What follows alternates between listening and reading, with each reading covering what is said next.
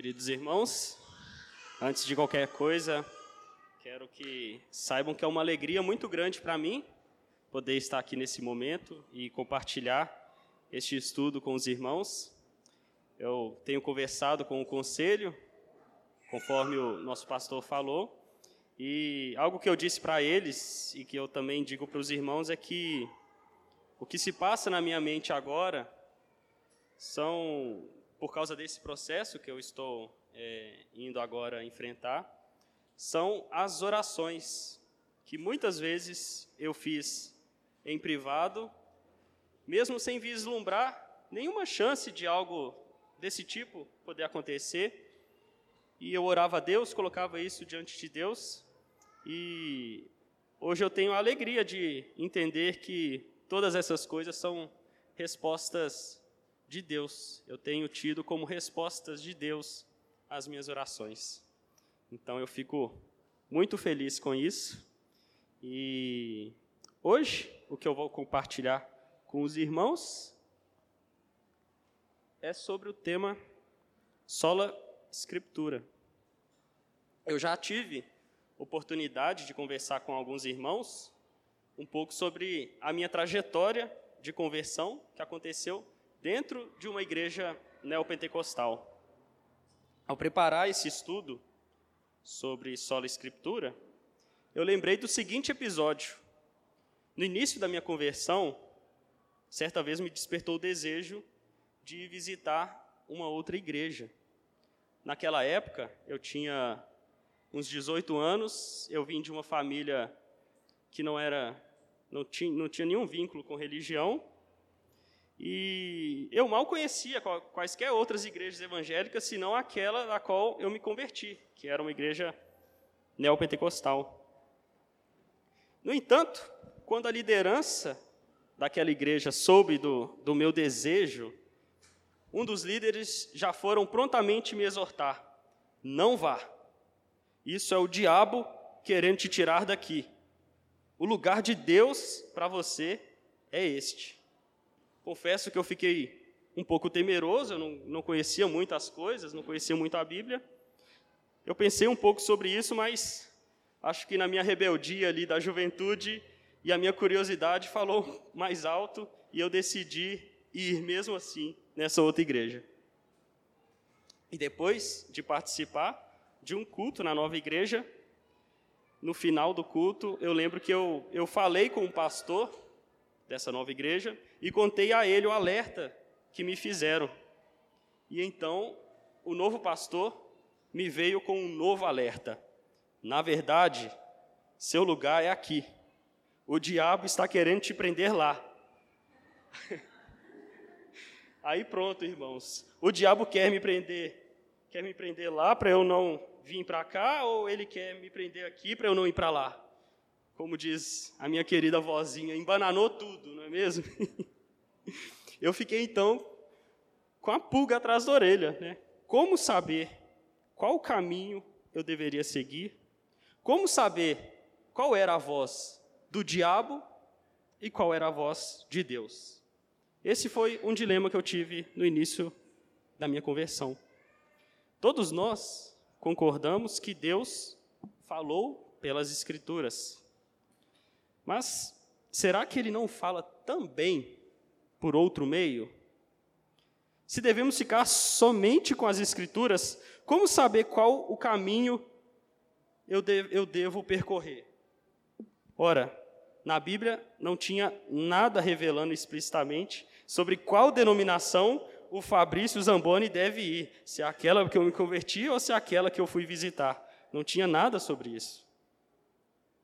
Essa história, irmãos, de ter a Bíblia e algo a mais, ela é bem velha. No entanto, no decorrer do tempo, essa doutrina ela vem ganhando umas roupagens novas. Outro dia, eu vi na internet uma foto do teólogo Martinho Lutero pregando as 95 teses, só que na porta de uma igreja evangélica. Infelizmente, irmãos, eu creio que o conteúdo daquilo que os reformadores escreveram contra a Igreja Católica naquele tempo, muito desse conteúdo, muito dessas críticas são cabíveis hoje em muitas igrejas evangélicas. Hoje, portanto, eu vou falar um pouco sobre este tema, sobre um dos lemas da reforma protestante, que é o solo escritura. Mas eu queria reforçar com os irmãos que eu não tenho a pretensão de dar um estudo exaustivo sobre o assunto. Eu vou precisar de assumir de antemão algumas doutrinas importantes, sem, sem poder dar tantas explicações, como, por exemplo, a doutrina do cânon, a doutrina da inspiração, da inerrância e entre outros.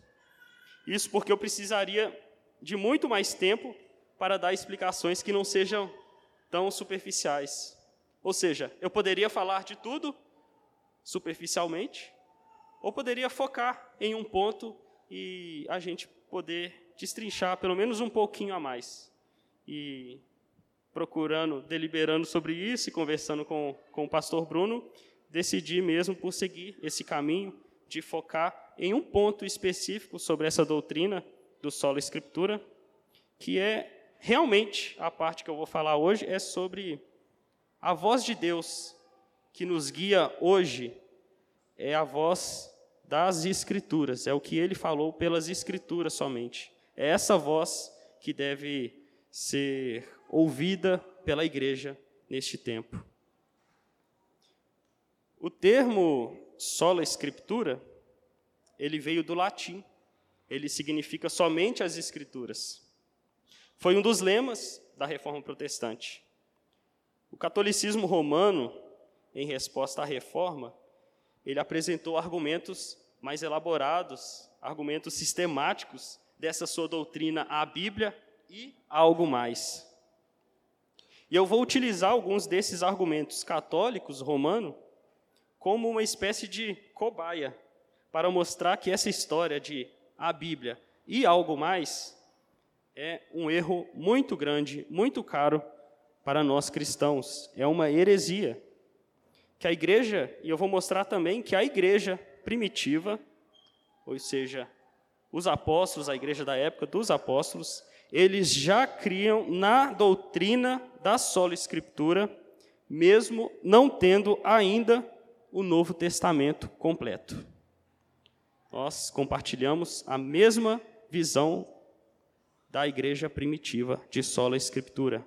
Mesmo ainda naquele tempo, as escrituras ainda estavam em processo ali de escrita. Mas vamos lá. O que é sola escritura? São as escrituras sozinhas, caídas do céu? É ter ela como a nossa única autoridade?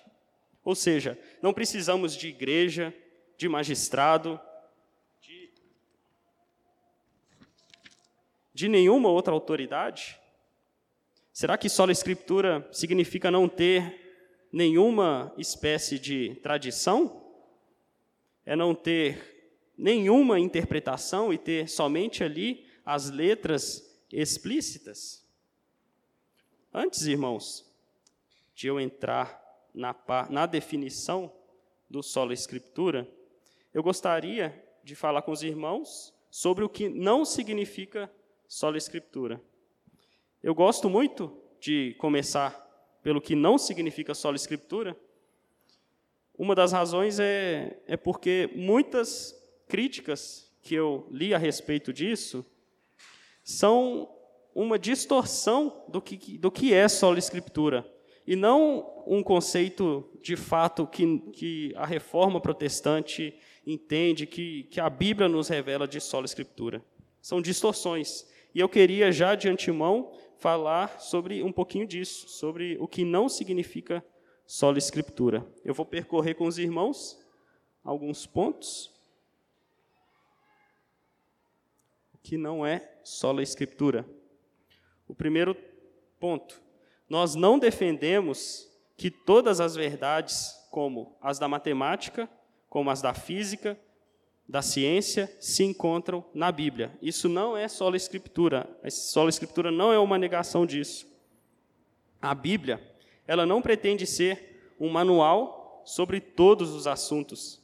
Embora ela pressupõe a verdade de inúmeras matérias em todos os seus assuntos. Deixa eu dar um exemplo. Nós vemos a matemática de Deus quando ele ordenou a construção do templo. Ali, ele orientou quanto às medidas, os pesos, ele usou ali, a matemática foi pressuposta ali. Mas a Bíblia, ela não ensinou ali os cálculos e como que você faz as medidas.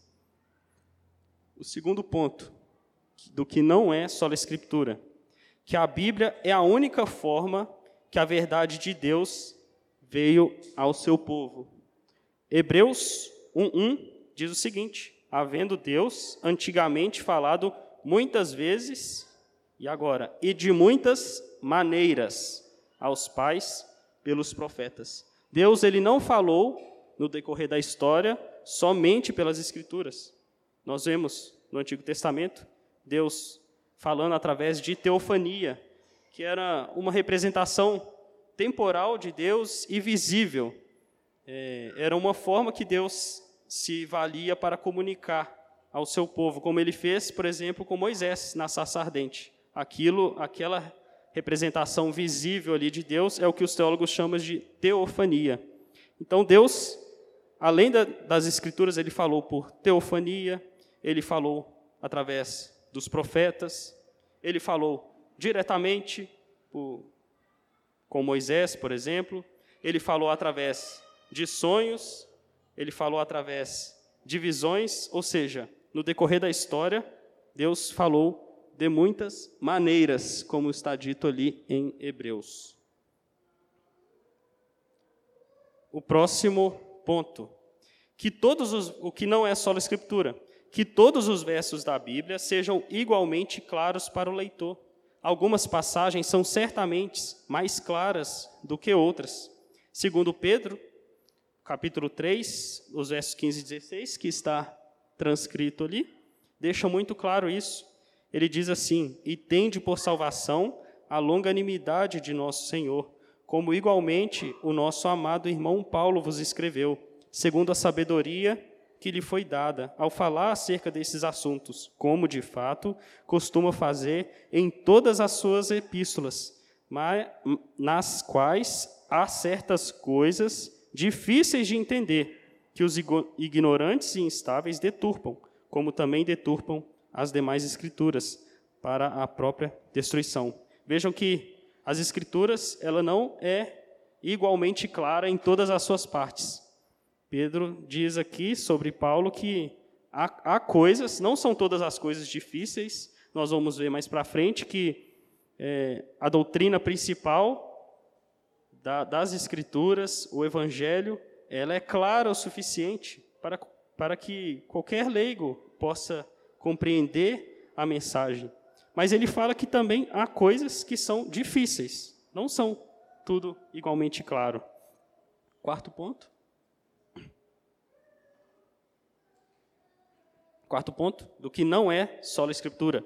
Que a igreja, em seu ofício de pregar e ensinar, não seja de grande valor, e ajuda para que o povo de Deus entenda a Bíblia. Em Efésios, irmãos, 4, o, é, versículo 12, fala que Deus dotou alguns homens, alguns, não são todos os crentes que têm esse dom, portanto, que têm o dom de pastores e mestres. Ou seja, existe dentro do corpo de Cristo, que é a igreja, aqueles que têm maiores habilidades para com as escrituras, para com a pregação da palavra. Veja que se Deus dotou alguns com esses dons, isso pressupõe que não são todos os cristãos que vão ter a mesma habilidade para lidar com a palavra. Não estou querendo dizer com isso que nós devemos crer em qualquer um que arrogam para si é, o dom do Espírito. Você deve acreditar em mim, porque eu tenho o dom de mestre. O, algo importante que eu gosto de destacar é que essas pessoas que possuem esse dom, essa habilidade maior com as, com as Escrituras, elas são aquelas que vão mostrar para vocês nas Escrituras aquilo que elas estão falando. Elas, elas vão mostrar para vocês coisas que talvez você sozinho, você não conseguiria aprender. Mas ela te mostrando nas Escrituras, fazendo conexões, você então, vendo nas Escrituras, crê na mensagem desse pregador. Próximo ponto, do que não é só a Escritura, que todo conhecimento extra-bíblico seja desnecessário. Eu já vi gente que confessa só a Escritura falando que é só as Escrituras, todo conhecimento fora disso é inútil. Mas algo importante que a gente deve é, meditar é que para cumprir os mandamentos de Deus é necessário, de certa for forma, conhecimento extra-bíblico. Mas o que, que eu estou querendo dizer por isso? Um exemplo: o conhecimento de como cozinhar. Às vezes pode ser que você tenha que preparar algum alimento, alguma coisa para algum irmão que está passando fome, preparar alguma coisa para ajudar, ou, ou mesmo para ter um momento de comunhão. As Escrituras, ela, elas não vão te orientar, não vão te dar uma receita de como fazer uma macarronada, como fazer um, um pão ali para você aliviar a fome de um irmão. Mas você agindo assim, alimentando aquele que tem fome, isso é um exercício de amor ao próximo. Você ter conhecimento de como cozinhar, de como preparar, um conhecimento extra-bíblico, mas que te ajuda a cumprir os mandamentos de Deus. Um outro conhecimento extra-bíblico que, para deixar essa ideia bem mais clara, é o conhecimento de como realizar uma cirurgia cerebral. Nós não temos absolutamente nenhum nada nas escrituras falando sobre como nós devemos proceder para fazer uma cirurgia cerebral. No entanto, esse conhecimento também é importante, porque uma das formas que nós cumprimos os mandamentos de Deus é exercendo o amor ao próximo. E a nossa confissão fala, nossa confissão de fé fala que uma das formas de nós amarmos o, o nosso próximo é empregar todos os meios necessários para a preservação da vida do nosso próximo. Veja, isso também é um meio, o conhecimento de fazer uma cirurgia cerebral é um meio de amor ao próximo. É um conhecimento extra-bíblico, mas que nos ajuda é, a cumprir os mandamentos de Deus. Outro ponto do que não é só escritura é que o estudo textual e histórico da Bíblia não seja necessário. Muito pelo contrário, irmãos. O estudo histórico e textual nos ajuda a interpretar, a tirar as verdades que estão ali nas Escrituras. Por exemplo, quando nós nos deparamos com aquela passagem que fala sobre o publicano na Bíblia. Quem que é o publicano? Ele é alguém que está publicando alguma coisa? Certamente não, meus irmãos. Então, nós sabemos que não, por causa do estudo histórico e textual. Outro ponto. Estou um pouquinho igual a, a Dilma aqui. Outro ponto, que a vida cristã era impossível antes da invenção da imprensa. Ou seja, se o solo escritura é a única maneira de descobrir a vontade de Deus, ela sempre foi a única maneira, então como era a vida dos profetas antes deles registrarem por escrito a palavra de Deus? Será que até antes deles escreverem o texto bíblico, eles estavam sendo pagãos? Será que eles estavam pecando? Obviamente não é isso que nós queremos dizer com sola escritura.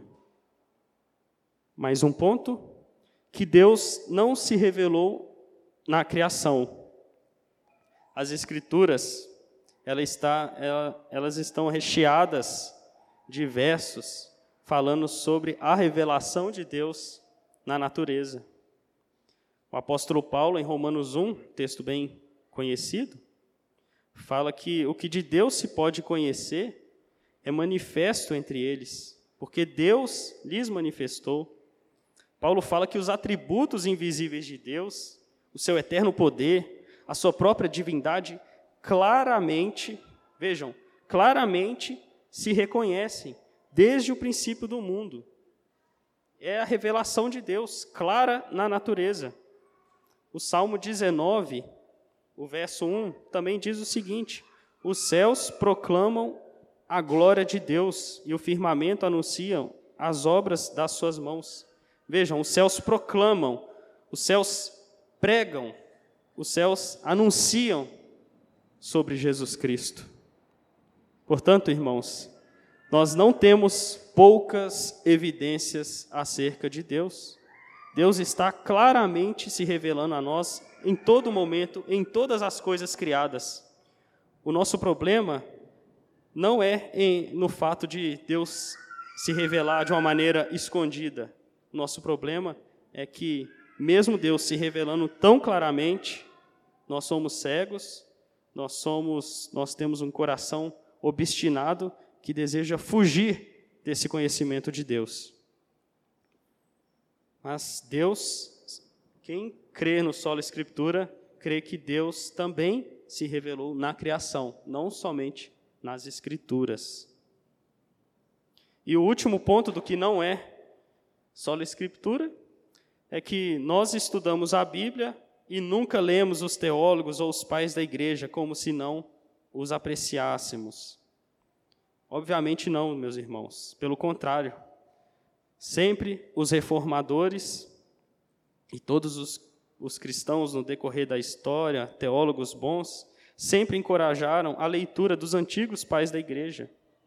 E eu creio, irmãos, que eles têm muito mais a ver com a gente, protestante, do que com os católicos romanos.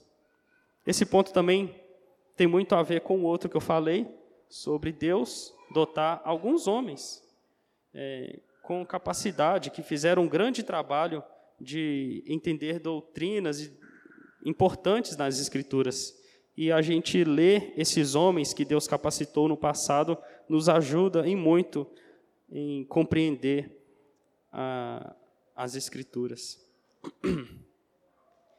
Existe um motivo pelo qual eu entendo que é importante definir bem o que é sola Escritura e nos resguardar do que não queremos dizer com sola Escritura. Tem um protestante presbiteriano, ou pelo menos tinha, um protestante famoso, alguns devem conhecer, que se converteu ao catolicismo romano. O nome dele é Scott Hahn. É, pasmem, presbiteriano, estudou em uma das grandes é, faculdades de teologia protestante. Ele se converteu ao catolicismo. E em seu livro, Roma, Doce Lugar, Nosso Caminho ao Catolicismo, de uma maneira surpreendente, negativamente, ele disse que não conseguiu encontrar na Bíblia a doutrina da sola escritura. E ele fala que o fato de existir uma tradição oral refuta a ideia de sola escritura. Isso é claramente um conceito errado do que é sola escritura. Isso é claramente um conceito errado do que é a tradição dos apóstolos, conforme as Escrituras. Qual é o conceito, então? Até agora eu tenho falado sobre o que não significa sola Escritura. Mas qual é o conceito? Existem muitos teólogos bons que definiram o que é sola Escritura. Eu tive que cortar algumas citações para que não fique passando citações demais aqui por slide. Então, eu preferi ficar, mostrar para vocês, compartilhar com os irmãos, a definição que está na nossa confissão de fé de Westminster.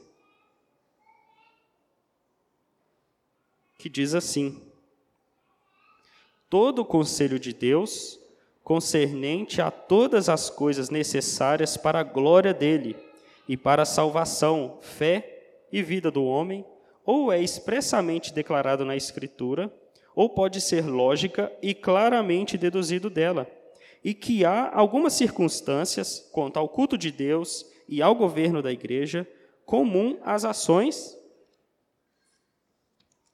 e sociedades humanas, as quais têm de ser ordenadas pela luz da natureza e pela prudência cristã, segundo as regras gerais da palavra, que sempre devem ser observadas. Vejam que nessa definição fica claro que a Bíblia ela não fala sobre todos os assuntos, mas de todas as coisas que nós podemos fazer para glorificar a Deus e sobre todas e, e nos instrui quanto à nossa salvação. A confissão de fé fala sobre regras gerais da palavra que eu destaquei ali no final do trecho. E, e essas regras gerais da palavra elas são regras que abarcam todos os assuntos da vida humana em certo sentido. Deixa eu dar um exemplo. A Bíblia, ela não fala sobre como eu faço a manutenção do meu carro, sobre qual o melhor banco para eu guardar o meu dinheiro. No entanto, a Bíblia fala que nós precisamos ser honestos e cuidadosos com a nossa segurança. Isso implica que cuidar da segurança do nosso veículo, procurar talvez aquele conhecimento extra-bíblico para, para manter a nossa segurança e a do nosso próximo, é uma coisa é, desejável, uma coisa aprovável pela Bíblia. Que devemos, devemos administrar bem os nossos recursos. Isso implica em procurarmos o melhor lugar possível para guardar o nosso dinheiro. Veja que a Bíblia não vai falar sobre como eu vou fazer a manutenção do meu carro, mas ela fala que é importante que eu faça por amor, pela preservação da minha vida e pela preservação da vida do meu próximo. Então, em certo sentido, a Bíblia abarca todas as coisas, algumas em, em termos gerais, ela nos dá princípios. E nós precisamos aplicar esses princípios em toda a nossa vida. Isso é sola escritura. Que Deus, irmãos, falou nas escrituras. Eu creio que isso é fato para claro para todos nós aqui. Não é um, algo muito controverso no meio cristão, pelo menos no nosso meio presbiteriano, que Deus falou nas escrituras. Spurgeon dizia que a Bíblia fala no tom de voz do próprio Deus a Bíblia, ela não contém a palavra de Deus. Ela é a palavra de Deus. Toda a narrativa bíblica, ela é uma narrativa do próprio Deus. Como diz em 2 Timóteo 3,16, aquele verso conhecido, que toda a Escritura é inspirada por Deus, ela é soprada por Deus. Eu gosto de dizer tudo que está na, nas Escrituras, inclu, inclusive as narrativas, todas elas, é uma narrativa do próprio Deus. Ali está a voz do nosso Deus. Não é somente algumas partes, não é somente como tem em algumas Bíblias, aquelas letras vermelhas que são as mais importantes. Não, irmãos. Tudo, toda a nossa Bíblia, o Antigo e o Novo Testamento, são palavra de Deus. A Bíblia, ela não contém, ela é a palavra de Deus. Entretanto, é certo, nós entendemos que Deus falou pelas Escrituras. Mas e o somente do solo Escritura? Será que Deus falou somente nas Escrituras? Para nós aqui, da nossa época, de acordo com alguns autores, não. Por exemplo, um bispo católico chamado Henry Gray Graham. Ele escreveu um livro de onde obtivemos a Bíblia. Esse bispo católico é muito estimado entre os católicos romanos. Vejam o que ele diz. As Escrituras nunca dizem que toda a verdade cristã é afirmada nelas, ou que elas são um guia completo de salvação para as pessoas. A igreja existia e realizava sua obra antes de elas serem escritas. E se elas nunca fossem escritas, a igreja continuaria a fazer o que ela sempre fez. E nós podemos, isso é de doer, e nós podemos afirmar com confiança que o último lugar em que podemos esperar encontrar um resumo completo da doutrina cristã é nas epístolas do Novo Testamento. Essa é a posição católica romana. E para que fique evidente que eu não peguei o pior comentário possível para refletir a posição católica romana, eu quero contar um pouquinho com a paciência dos irmãos para ler mais duas citações tiradas da uma das declarações do Concílio de Trento do século XVI e a outra do Catecismo da Igreja Católica Romana. Esses documentos são importantes para todo católico romano. São documentos que to todos os católicos engajados no catolicismo romano, honestos com a sua própria doutrina, eles confessam oficialmente o que está transcrito aqui.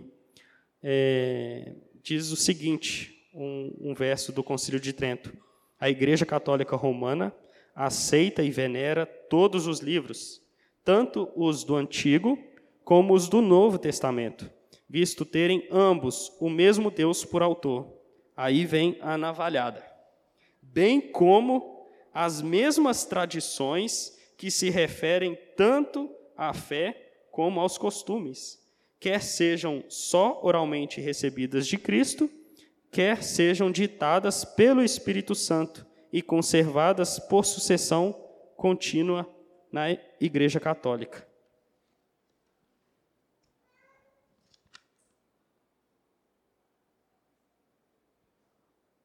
A outra a outra declaração agora do catecismo da Igreja Católica diz: a Igreja Católica Romana não tira só das sagradas, da Sagrada Escritura a sua certeza a respeito de todas as coisas reveladas.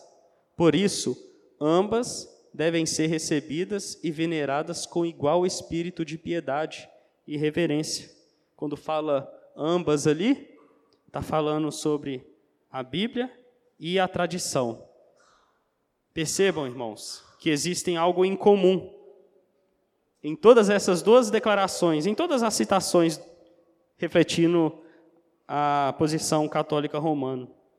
Existe para eles a Bíblia e a tradição da igreja, que são duas fontes de revelação de Deus que se complementam. Ou seja, a Bíblia ela não é suficiente para os cristãos ela abarca algumas coisas, mas também existem outras coisas importantes que não estão contidas nas Escrituras. Isso é o que os católicos creem. Uma passagem frequentemente usada pelos católicos romanos contra a doutrina do solo escritura é a passagem de 2 Tessalonicenses, capítulo 2, verso 15.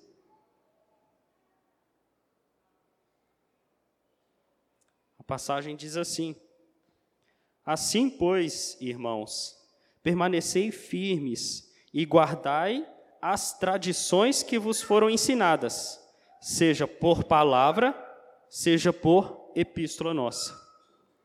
Católicos romanos argumentam que aqui Paulo está ensinando que existem duas verdades reveladas da fé cristã, que não que existem algumas verdades reveladas da fé cristã que não se encontram nas escrituras sagradas, mas que foram transmitidas somente por tradição oral.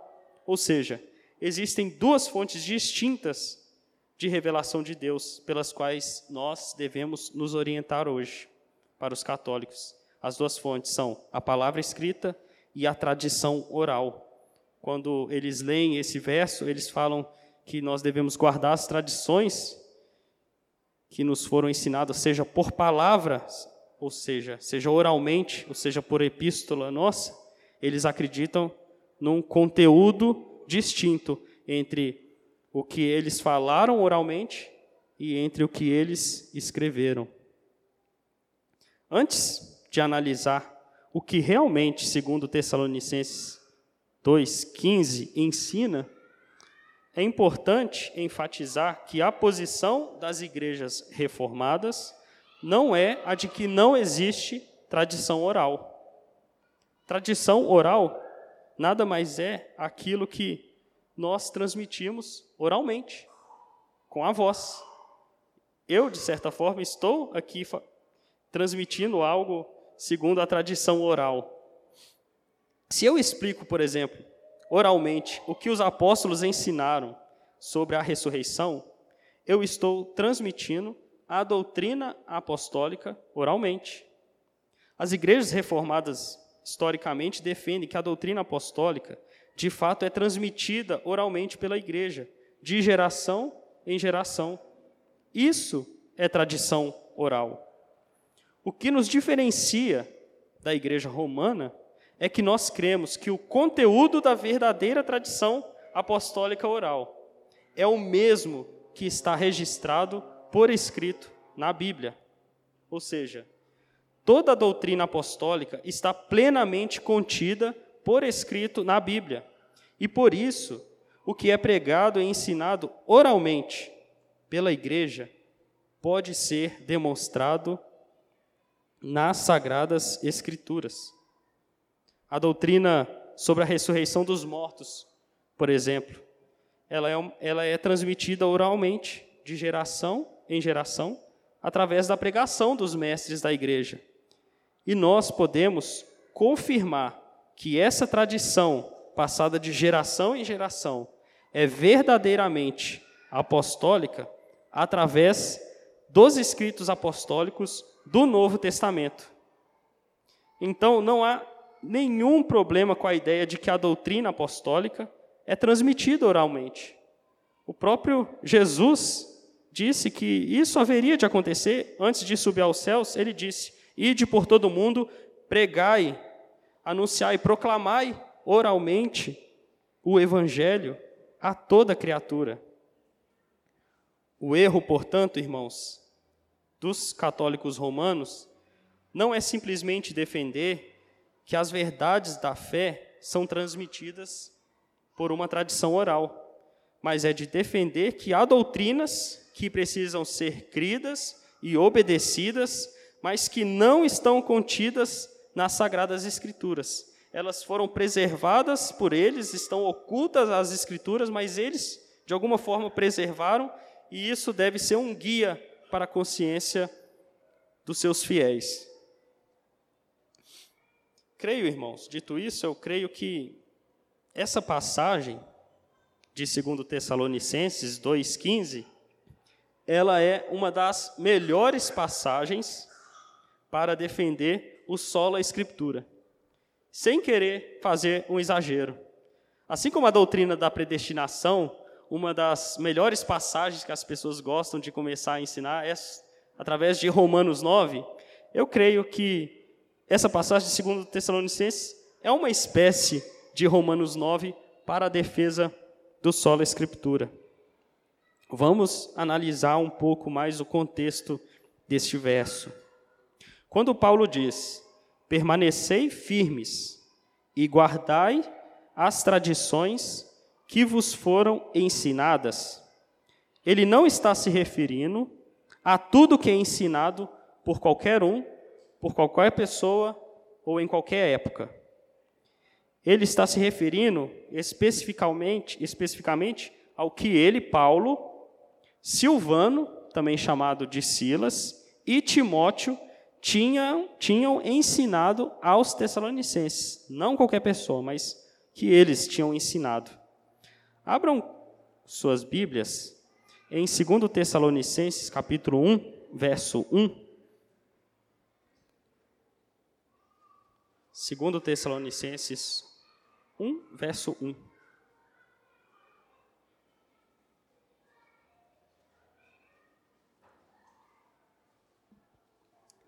Diz assim: Paulo, Silvano e Timóteo, à igreja dos Tessalonicenses, em Deus, nosso Pai e no Senhor Jesus Cristo. Agora abram em 2 Tessalonicenses, capítulo 3, dos versos de 6 a 12. Segundo Tessalonicenses capítulo 3, versos de 6 a 12. Diz assim: Nós vos ordenamos, irmãos, em nome do Senhor Jesus Cristo, que vos aparteis de todo irmão que ande desordenadamente e não segundo a tradição que de nós recebestes. Pois vós mesmos estáis cientes do modo por que vos convém imitar-nos, visto que nunca nos portamos desordenadamente entre vós, nem jamais comemos pão à custa de outrem. Pelo contrário, em labor e fadiga, de noite e de dia, trabalhamos, a fim de não sermos pesados a nenhum de vós. Não porque não tivéssemos esse direito, mas por termos em vista oferecer-vos exemplo em nós mesmos para nos imitardes. Verso 10. Porque quando ainda convosco, quando ele estava em Tessalônica, vos ordenamos isto: se alguém não quer trabalhar, também não coma, pois de fato estamos informados de que entre vós há pessoas que andam desordenadamente, não trabalhando, antes se intrometem na vida alheia. E a elas, porém, determinamos e exortamos no Senhor Jesus Cristo que, trabalhando tranquilamente, comam o seu próprio pão. Vejam, irmãos, que no verso 6 dessa passagem, Paulo diz: é, Nós vos ordenamos. Ele fala na primeira pessoa do plural. Isso porque, como nós vimos lá no versículo 1 do capítulo 1, é, Silvano, Silas né, e Timóteo estavam com ele e eram coautores dessa carta de, aos Tessalonicenses. Agora vejam o que é dito no verso 10. Ele fala do tempo em que eles estiveram em Tessalônica, quando ainda convosco. Ele diz qual foi uma das coisas que eles ensinaram por palavra, ensinaram oralmente aos Tessalonicenses. Ele diz: Vos ordenamos isto. Se alguém não quer trabalhar, também não coma. Ou seja, isso que eles tinham ensinado por palavra, oralmente, aos Tessalonicenses, era o mesmo que ele estava agora repetindo por escrito na sua epístola. Em outras palavras, o fato de Paulo ensinar oralmente não significa que o conteúdo do que ele tinha ensinado oralmente seja diferente do que era ensinado por escrito. Talvez você não esteja convencido somente com essa evidência desse texto. Mas quando nós analisamos o que o livro de Atos conta sobre essa viagem que eles fizeram a Tessalônica, fica claro que toda doutrina que ele transmitiu oralmente aos tessalonicenses já estava registrado por escrito nas escrituras. Tudo que ele ensinou aos tessalonicenses oralmente já estava nas escrituras.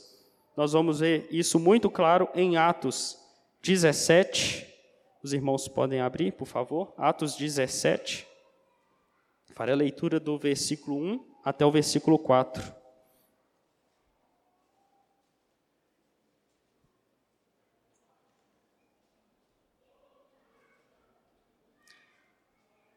Diz assim, versos de 1 a 4. Tendo passado por Anfípolis e Apolônia, chegaram a Tessalônica, onde havia uma sinagoga de judeus. Paulo, segundo seu costume, foi procurá-los e por três sábados arrazoou com eles acerca das Escrituras, expondo e demonstrando ter sido necessário que o Cristo padecesse e ressurgisse dentre os mortos. E este, dizia ele, é o Cristo, Jesus, que eu vos anuncio. Alguns deles foram persuadidos e unidos a Paulo e Silas, bem como numerosa multidão de gregos piedosos e muitas distintas mulheres. Vejam, irmãos, que no versículo 1 dessa passagem, é dito que quando eles chegaram a Tessalônica, está falando dessa viagem que eles fizeram, Paulo foi até a sinagoga dos judeus. Versículo 2 fala que Paulo foi procurá-los, os judeus, na sinagoga dos judeus. E o verso 2 e o verso 3 diz o seguinte: Por três sábados arrazoou com eles acerca das Escrituras. Ou seja, com base na Escritura, que era o Antigo Testamento, Paulo estava pregando sobre Jesus. Ele não estava mostrando uma nova doutrina. Ele estava pregando com base naquilo que os próprios judeus tinham, as escrituras do Antigo Testamento. E o versículo 4 diz que, com base na exposição de Paulo do Antigo Testamento, alguns dentre os judeus creram na mensagem dele e se uniram a Paulo e Silas, formando assim a igreja de Tessalônica. Muitos gregos creram e apenas alguns dos judeus que se uniram a Paulo e Silas.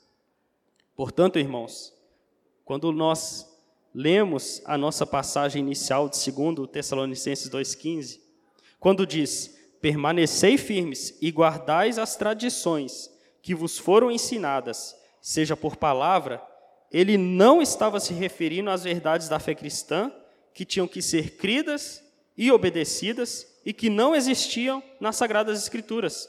É exatamente o contrário.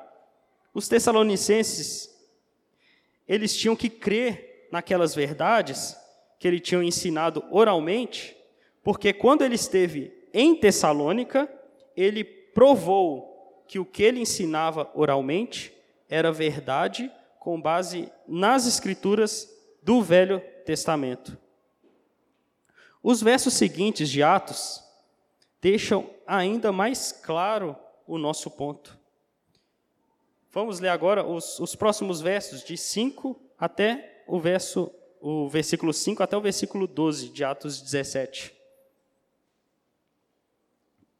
Diz assim: Os judeus, porém, movidos de inveja, trazendo consigo alguns homens maus dentre a malandragem, ajuntando a turba, alvoroçaram a cidade e, assaltando a casa de Jason, procuravam trazê-los para o meio do povo.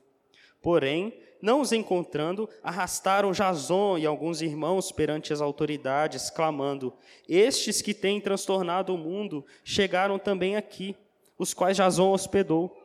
Todos estes procedem contra os decretos de César, afirmando ser Jesus outro rei. Tendo a multidão como as autoridades ficaram tanto a multidão como as autoridades ficaram agitadas ao ouvirem essas palavras. Contudo, soltaram Jason e os mais, após terem recebido deles a fiança estipulada. E logo durante a noite, os irmãos enviaram Paulo e Silas para Bereia Ali chegados, dirigiram-se à sinagoga dos judeus. Eles foram então para Bereia e, da mesma forma, se dirigiram à sinagoga dos judeus. Verso 11: Ora, estes de Bereia eram mais nobres que os de Tessalônica, pois receberam a palavra com toda a avidez, examinando as Escrituras todos os dias, para ver se as coisas eram de fato assim. Com isso, muitos deles creram, mulheres gregas de alta posição e não poucos homens. Atentem-se, irmãos, para o que é dito no versículo 11. Estes de Bereia eram mais nobres que os de Tessalônica. E por que, que eles de Bereia eram mais nobres? Porque na Tessalônica, somente alguns da sinagoga foram persuadidos, como está lá no versículo 4. Ou seja, somente alguns dentre os judeus creram na mensagem de Paulo. A maioria resistiu. Já os de Bereia, eles receberam a palavra com toda a avidez, isto é, de bom grado, examinando as escrituras todos os dias para ver se as coisas eram de fato assim. Novamente, meus irmãos, temos a ideia reforçada de que tudo o que Paulo pregava oralmente podia ser verificado na escritura do Velho Testamento. Isso é muito importante de entender. Essa é uma das principais lições em todo o livro de Atos. Sempre que lemos um sermão dos apóstolos em Atos, o conteúdo do que eles ensinavam eram sempre as verdades doutrinárias que já tinham sido reveladas na Escritura do Velho Testamento e que as pessoas poderiam comprovar examinando os livros do Velho Testamento. Eles poderiam comprovar aquilo que ele estava ensinando oralmente a eles. E isso, irmãos, não é verdade apenas para Atos, mas para todo o Novo Testamento.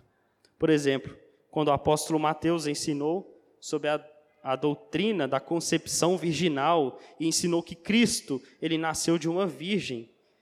O apóstolo Mateus ele estava ensinando uma doutrina que já estava contida na escritura do Velho Testamento, mais precisamente em Isaías 7,14, que diz: Portanto, o Senhor mesmo vos dará um sinal, e eis que a Virgem conceberá e dará à luz um filho, e lhe chamará Emanuel. Portanto, irmãos, toda a doutrina dos apóstolos expostas no Novo Testamento podiam ser provadas com o Antigo Testamento. Eu disse realmente todas as doutrinas do Novo Testamento podiam ser provadas com o Velho Testamento. Isso talvez possa parecer estranho aos ouvidos, parece talvez uma pretensão muito grande falar sobre todas as doutrinas. Mas, queridos irmãos, isso não é algo novo ou uma forçação de barra da minha parte. O próprio pastor João Calvino já ensinava sobre isso. Veja um comentário de Calvino sobre 2 Timóteo 3,17. É uma citação um pouquinho grande, peço a paciência dos irmãos. Diz assim Calvino: Aqui, porém, se suscita-se uma pergunta. Ao falar da Escritura, Paulo tinha em mente o que chamamos Velho Testamento? Como é possível dizer que ele pode fazer uma pessoa perfeita? Se esse é o caso, o que depois foi acrescentado pelos apóstolos é aparentemente supérfluo. Calvino então responde: Minha resposta é que no que tange a substância da Escritura, nada se acrescentou. Os escritos dos apóstolos nada contêm além de simples e natural explicação da lei e dos profetas, juntamente com uma clara descrição das coisas expressas neles. Paulo, pois, estava certo ao celebrar os louvores da Escritura nesses termos, e visto que hoje seu ensino é mais completo e mais claro pela adição do Evangelho, devemos confiadamente esperar que a utilidade da qual Paulo fala se nos torne muito mais evidente caso estejamos disposto a, dispostos a fazer a prova e a recebê-la. É, essa é uma citação um pouco longa, mas atentem pelo menos somente ao que eu grifei. Calvino diz que no que tange a substância da Escritura, nada foi acrescentado pelos apóstolos. Ele diz: nada contém além de simples e natural explicação da lei e dos profetas, juntamente com uma clara descrição das coisas expressas neles. Ou seja, nada foi ultrapassado pelos profetas, ultrapassado em termos do que o Antigo Testamento ensinou sobre doutrina. Mas isso mostra então que o Novo Testamento ele é dispensável para nós? Não. Calvino diz que seu ensino agora é mais completo e mais claro pela adição do Evangelho. Ele diz que devemos confiadamente esperar que a utilidade da qual Paulo fala se nos torne muito mais evidente. O Novo Testamento torna ainda mais clara a doutrina de Cristo e dos apóstolos, que já estava contida no, no Velho Testamento, só que agora está bem claro, está bem visível. Nós temos esse privilégio de ter ainda o Novo Testamento para nos clarear muitas doutrinas. E, por fim, no julgamento de Paulo perante o rei Agripa, Paulo ele reforça essa ideia e comprova o que Calvino mostrou nessa citação em Atos 26, Atos capítulo 26, versículo 22, diz o seguinte: Mas alcançando o socorro de Deus, permaneço até o dia de hoje, dando testemunho tanto a pequenos como a grandes. Veja agora, nada dizendo senão o que os profetas e Moisés disseram haver de acontecer. Essa era a mensagem de Paulo. Concluindo, meus irmãos, conhecido pastor Augustus Nicodemos, usando de um bom jogo de palavras e também de bom humor, ele disse: Você quer ouvir a voz de Deus? Leia a Bíblia. Você quer ouvir a voz de Deus de modo audível? Leia a Bíblia em voz alta. A Bíblia inteira é a palavra de Deus. Nossos, nossos adversários podem falar, mas a Bíblia veio depois da igreja. Mas quando entendemos que a Bíblia é a voz de Deus, ela veio necessariamente antes da igreja, por mais que o registro tenha ocorrido depois dos eventos. As escrituras, ela não tem menos valor do que uma palavra dita diretamente por Deus. Ela tem o mesmo peso. O mesmo peso do que Deus falou diretamente por Moisés é o mesmo peso que tem as escrituras, as nossas escrituras que estão que estão diante de nós. Deus, ele ordenou que suas palavras fossem registradas num livro. Eu trouxe aqui algumas evidências, dentre elas Êxodo 17, 14, que Deus falando para Moisés, escreve isso para, para a memória num livro e repete-o a Josué. Também diz, é, escreve essas palavras, porque segundo o teor dessas palavras, fiz aliança contigo e com Israel.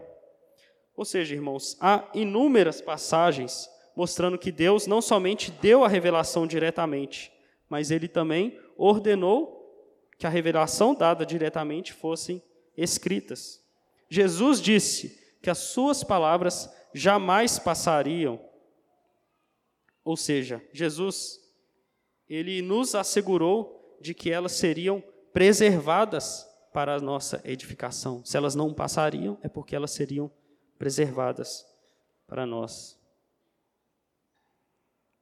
Para finalizar o nosso estudo, eu gostaria de voltar à primeira, à primeira citação, a citação que a gente leu logo no início do Concílio de Trento da Igreja Católica Romana, que diz o seguinte, muito triste.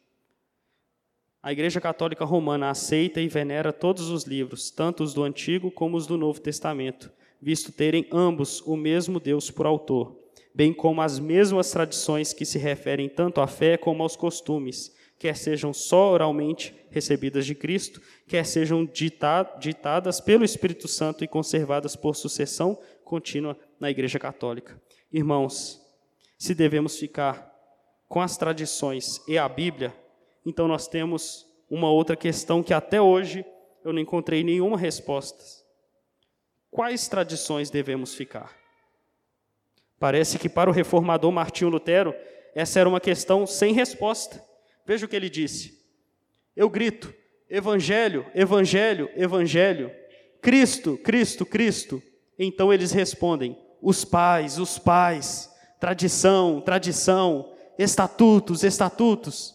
Mas quando eu digo os pais, as tradições e os estatutos, muitas vezes estiveram errados. Questões desse tipo precisam ser resolvidas por uma autoridade mais vigorosa e mais confiável, mas Cristo não pode estar errado. Daí eles ficam mudos como um peixe. Lutero nos ensina nessa frase que o que mais há são tradições opostas umas às outras devemos ficar com as tradições que nos levam a concordar com a doutrina da Igreja Católica Ortodoxa. Eles não creem no solo escritura, eles creem que devemos se apegar também às tradições, mas as tradições deles nos levam a caminhos diferentes da Igreja Católica Romana. Quais tradições devemos ficar? Eu deveria ficar com a tradição da Igreja Neopentecostal, a qual me converti, ou com aquela em que visitei. Nós, protestantes, temos a resposta. Devemos ficar com a tradição dos apóstolos, registradas nas Escrituras de modo infalível. Quando eu entendi isso, eu vi que a voz de Deus no meu relato ela não estava em nenhum daqueles pastores que estavam tentando me persuadir a me manter em suas igrejas.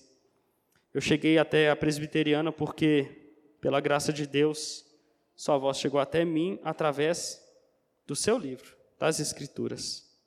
Que possamos, irmãos, nos guiar pela voz de Deus nas Escrituras, assim como guiou a igreja primitiva. Amém. Passei um pouquinho do tempo, tem agora um momento de perguntas. Se alguém quiser fazer uma pergunta para o pastor Bruno ou para os presbíteros da igreja, fica à vontade. o Vitor ali.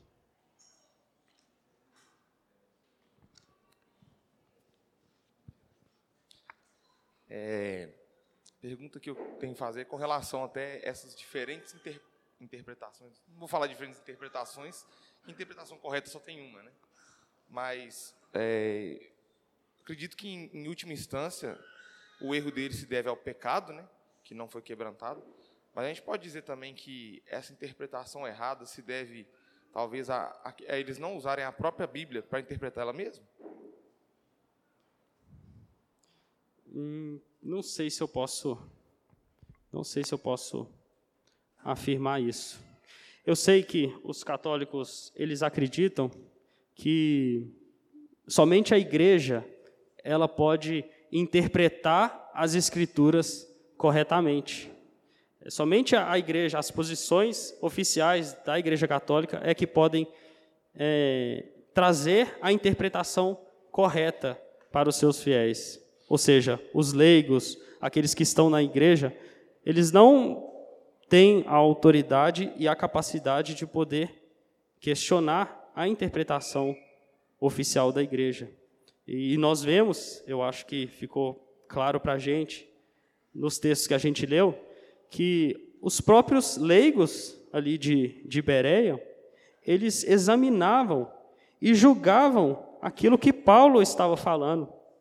Veja que, mesmo se eles não acreditassem na autoridade dos apóstolos, mesmo se eles não acreditassem que Paulo foi chamado por Deus, eles podiam julgar aquilo que ele estava falando e ver nas Escrituras que, pelo menos, aquela doutrina que ele estava falando era verdade. Muitos embates de Jesus com os judeus foi de mostrar aos judeus que eles não criam, de fato, no Velho Testamento. Em muitas passagens de Cristo ali lidando com os judeus, ele, ele fala: examinem as Escrituras, examinem, vocês estão invalidando a palavra de Deus pela vossa tradição. Então, é, eu não sei se eu, se eu, se eu posso falar que a Igreja Católica interpreta a Bíblia com a própria Bíblia, se eles pelo menos confessam isso de alguma forma, mas a questão da interpretação, é, eles acreditam que somente a igreja traz a, a interpretação correta.